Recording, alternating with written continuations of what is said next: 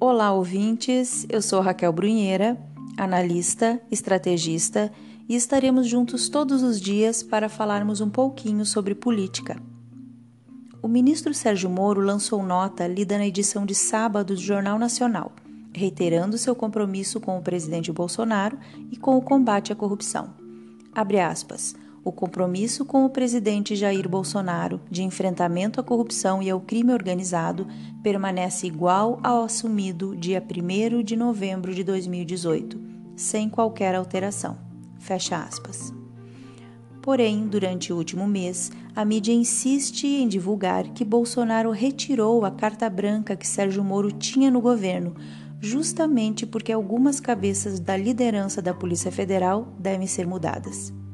Imaginamos que não deva ser fácil para o ministro ter a responsabilidade de retirar dos cargos antigos colegas de trabalho, por mais que isso seja necessário nesse novo momento político.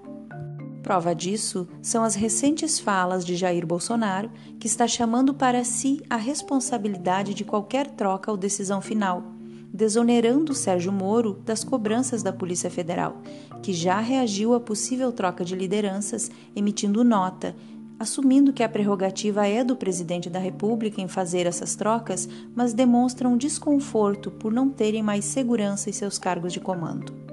Ninguém que trabalhe com a liberdade das pessoas deve se sentir intocável.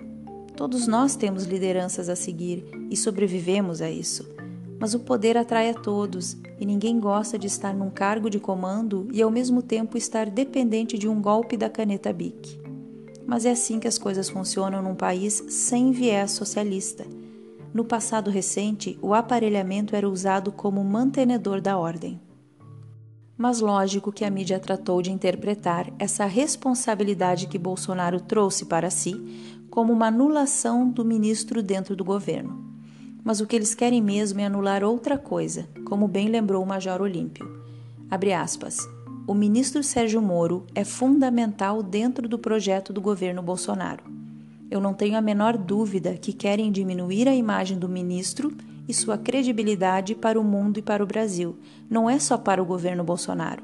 Aqueles que querem justamente anular as condenações, os processos e querem acabar com a Lava Jato. E não vão conseguir fazer isso. Não vão desarmonizar o presidente Bolsonaro com o ministro Sérgio Moro. Fecha aspas. A bola da vez é o ministro Sérgio Moro, porque destruir esse homem significa desmoralizar toda a operação que prendeu centenas de corruptos poderosos e que ainda tem muito dinheiro para irrigar a mídia. Para que eles recorram em suas condenações, já que restariam dúvidas sobre a honestidade da conduta do juiz que os condenou.